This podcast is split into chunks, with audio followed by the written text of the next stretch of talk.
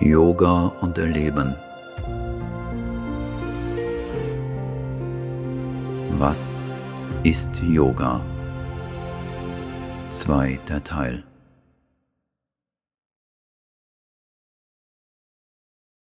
Worte Sri Aurobindos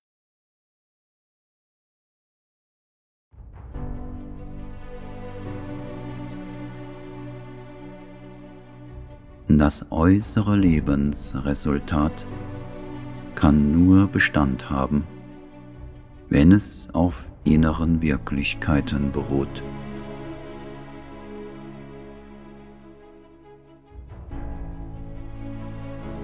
Alles, was wir im Äußeren sind, ist in der Tat durch das bedingt, was im Inneren ist.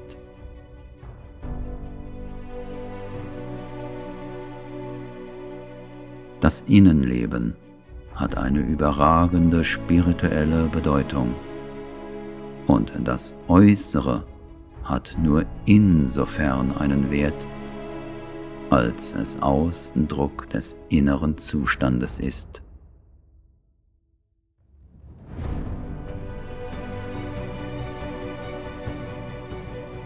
Die materielle Welt und das physische Leben existieren für uns nur aufgrund unseres inneren Selbstes und unseres inneren Lebens.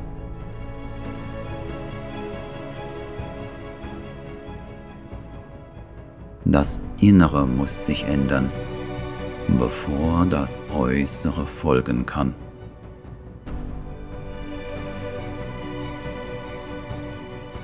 Nur durch Befreiung und Vervollkommnung und Verwirklichung der Wahrheit des Wesens kann der Mensch zur Wahrheit des Lebens gelangen.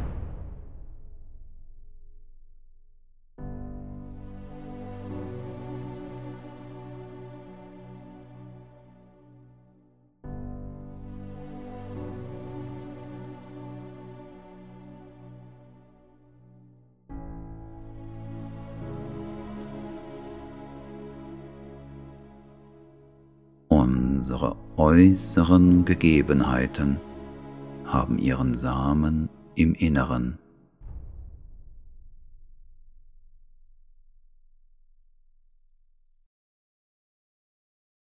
Die Entdeckung und Erforschung unserer inneren Reiche, dieser verschiedenen Bewusstseinsebenen, ist etwas absolut Notwendiges, wollen wir wirklich sowohl unsere persönlichen Probleme wie auch die sozialen, politischen, ökologischen und wirtschaftlichen Probleme der Menschheit lösen.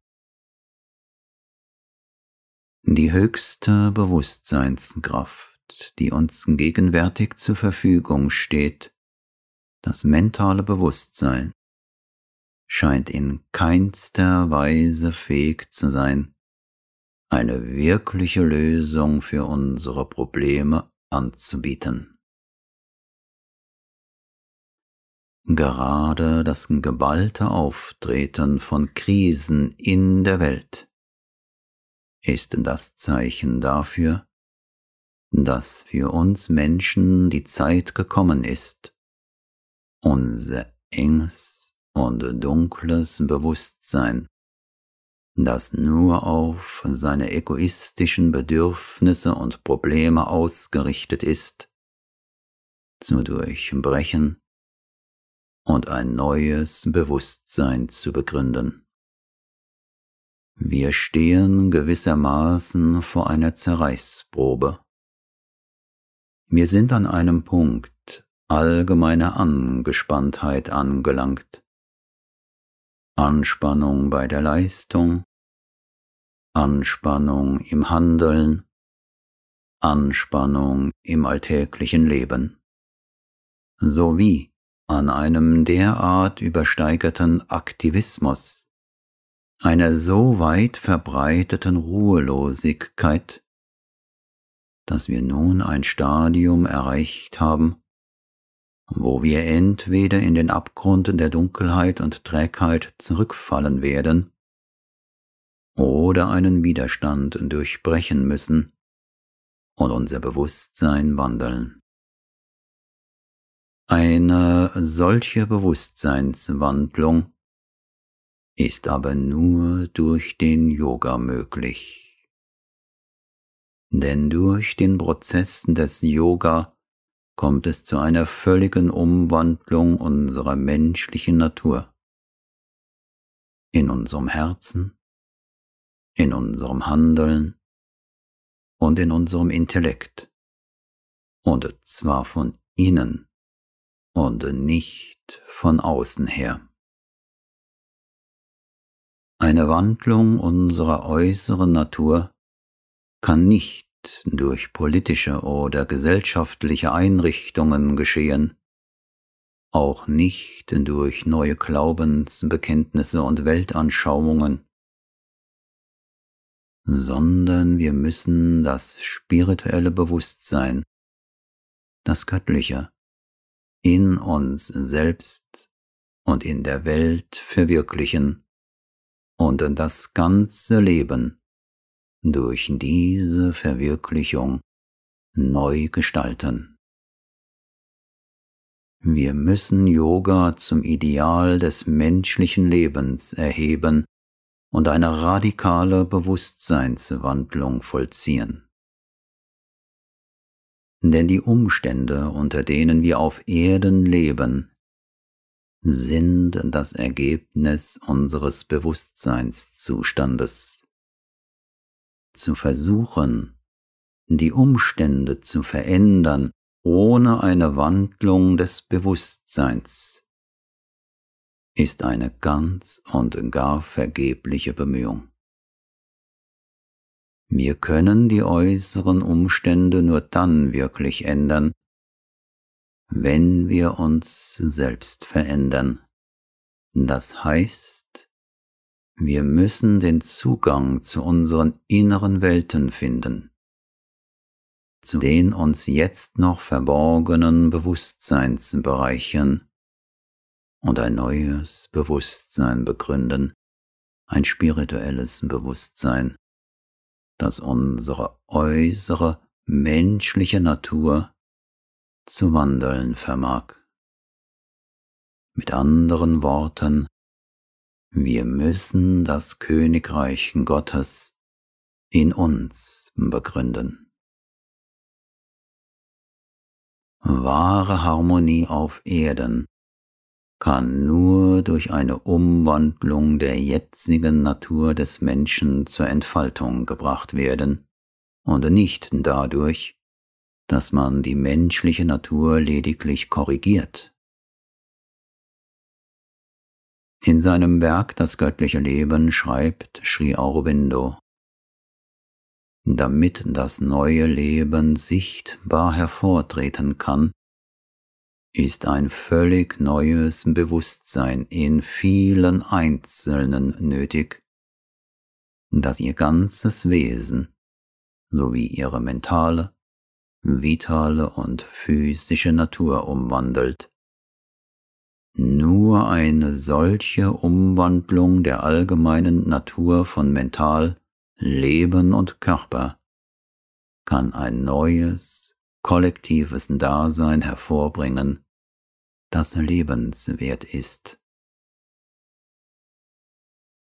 Sri Aurobindo versichert uns, dass es diese inneren Welten gibt. Und in einem seiner Briefe an einen Schüler schreibt er, Die physische Welt ist nicht die einzige Welt. Es gibt andere, die uns durch Traumberichte, durch die feinen Sinne, durch Einflüsse und Kontakte, durch die Fantasie Intuition und Vision bewusst werden. Es gibt Welten eines größeren, subtileren Lebens als dem unseren, vitale Welten oder Welten, in denen das Mental seine eigenen Formen und Gestalten bildet. mentale Welten, seelische Welten, die die Heimat der Seele sind, andere über uns, mit denen wir wenig Kontakt haben. In jedem von uns gibt es sowohl eine mentale, eine seelische, eine vitale und eine feinstoffliche Bewusstseinsebene, als auch die grobstoffliche und materielle Ebene. Die gleichen Ebenen gibt es im Bewusstsein der allgemeinen Natur. Wenn wir in diese anderen Bewusstseinsreiche eintreten und mit ihnen Kontakt aufnehmen, treten wir mit jenen Welten über den physischen in Verbindung. Für gewöhnliche spirituelle Zwecke ist es keine zwingende Notwendigkeit, sich mit dem psychologischen Aufbau und Wirkensweisen seiner menschlichen Natur auseinanderzusetzen. Es wird aber nötig, wenn wir dem Ziel des integralen Yoga zustimmen, der auf eine Umwandlung des Lebens abzielt. Hier ist es unerlässlich, sich dessen bewusst zu werden, was in unseren inneren Welten vor sich geht. Die heutigen wissenschaftlichen Erkenntnisse und Entdeckungen über die Wirkensweisen und den Aufbau des menschlichen Bewusstseins sind noch von sehr oberflächlicher Art. Der Grund ist die Unfähigkeit der Wissenschaftler und Psychologen, in das Innere ihres Untersuchungsgegenstandes einzudringen.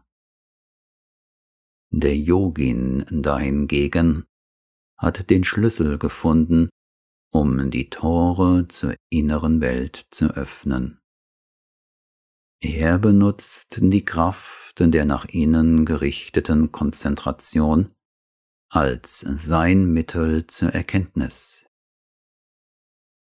indem er vom Wirken seiner Natur zurücksteht und sie beobachtet, teilt er sein Bewusstsein in den Seher und das Gesehene, das heißt, er löst das Ich-Bewusstsein im Beobachter auf.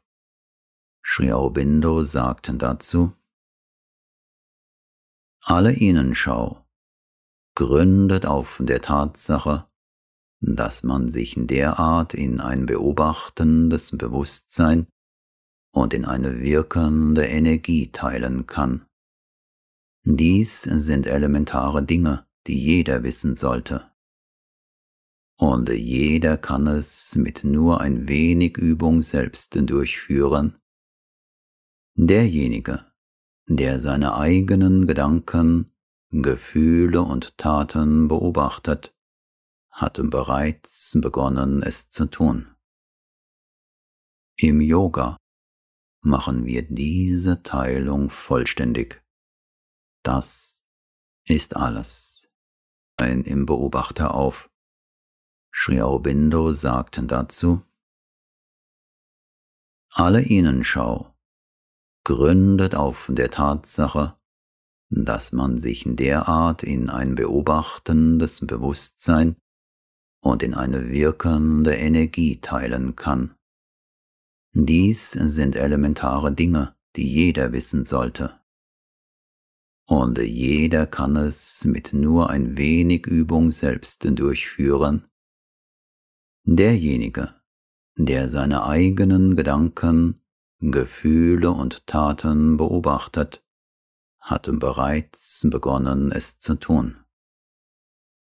Im Yoga machen wir diese Teilung vollständig. Das ist alles.